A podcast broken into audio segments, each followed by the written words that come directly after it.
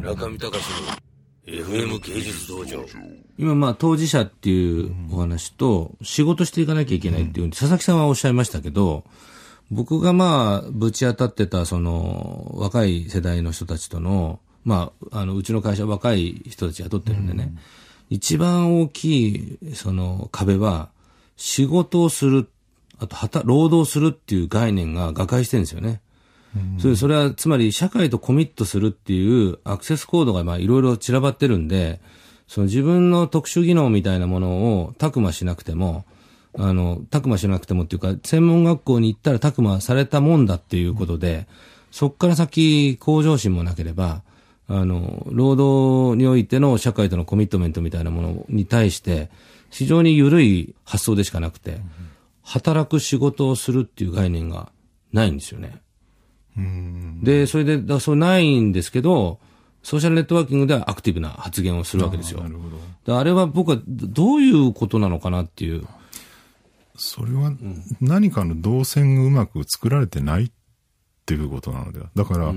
結局、今の若い人って発信要求はものすごくあるわけですよね。で、その発信要求みたいなものと実際にじゃあ何かの仕事をするっていうところの間に、きちんと何かブリッジさせるものがなきゃいけないと思うんだけど、そこがうまくね、構築できてないってことがあるんじゃないのかな。うん。例えばですよ、その今回の震災で、それこそですね、うちの妻はイラストレーターで何ができるかみたいなこと、何もできないみたいなことを彼女は言うわけなんですよね。で、みんなそういうことを思ってる人はたくさんいて、で、まあチャリティーやったりとかしてる。でも、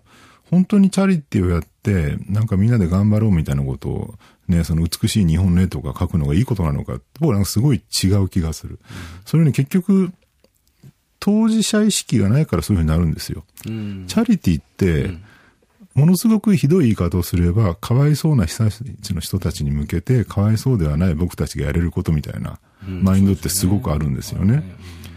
で、しかも、例えばよくあるんだけど、売上の10%を寄付します。じゃあ残りの90%どこ行ってんだみたいな問題とかね。で、結局、そこには何かいいことをやってる気分になることによって自分自身の、えー自信を取り戻すみたいな、ある種自己的、自己に対する癒しみたいな部分ってすごく大きいと思うんですよ。でもそれって仕事なのかって仕事じゃない。うん。で、本来ね、あの、もうしばらく前誰かのブログでもでそうだよなと思ったんですけど、例えば、ピカソがゲルニカを描いたりとか、あと、岡本太郎画伯がですね、あの、井の頭線の渋谷の駅のところに飾ってある、あの、巨大な壁画を描いたりとか、常にある大きなカタストロフィーが起きた時に、それを描く仕事、あるいはその時に自分がどんなことを感じたかっていうのを後世に残す仕事っていうのはすごい重要な僕はクリエイターの仕事だと思うんですよね。でそういう意味で言うと、別にチャリティーでみんなで頑張りましょうみたいな話をするんではなくて、今自分が持ってるこの空気感とか、この瞬間に何を感じたか、この2011年3.1って僕はものすごい時代の変わり目になると思うんですけど、その時代の変わり目に人々が一体どんなことを、感覚を持ったのかっていうことをここに記録として残していって、それを後世に残すってすごい重要な仕事だと思うんですよ。で、そういうようなことをやれるような動線を作ってあげれば、本当はそっちの方がいいんじゃないのか。動線を作るのは誰が作るんですか？誰かが設計するんですよ。村上さんみたいな人が。ちょっと待ってください。設計、あ、なるほど。うんアーキテクチャですよね、つまりね。だから結局今みたいな状況だと、なんかチャリティーしなきゃいけないみたいな感じになっちゃう。で、あるいはさっきのお話だと何かこう、仕事をする気にならない。仕事をしたい気があるんだけど仕事をする気にならないってのは単にやる気がないんではなくて、えーその気持ちをうまく吸い取れるアーキアーキテクチャそのものがちゃんと作用してないってことじゃないかな。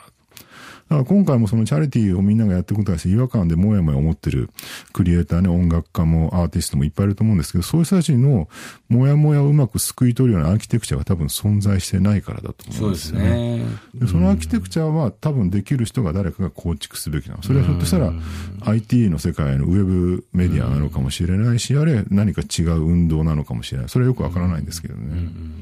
あの、さっきね、チャリティーとはっていう概念をお話ししてましたけど、チャリティ、チャリティとは何でしたっけ？あ、そうそう。あの、チャリティってのは本来、これは僕の持論なので、反論ある人もたくさんいるかもしれないですけども、本来はその問題がについてあまり注目されてない場所で、その問題に人々の目を向けるためにチャリティって行うわけですよね。だから例えばアフリカでたくさんの子供が死んでいる。でも日本に住んでると、アフリカの子供のみんな全然日頃考えない。だったら、アフリカでこんなひどいこと起きてますよってことをチャリティーコンサートやって、みんな人々の目をそこに向けさせる。これこそがチャリティーの力だと思うんです。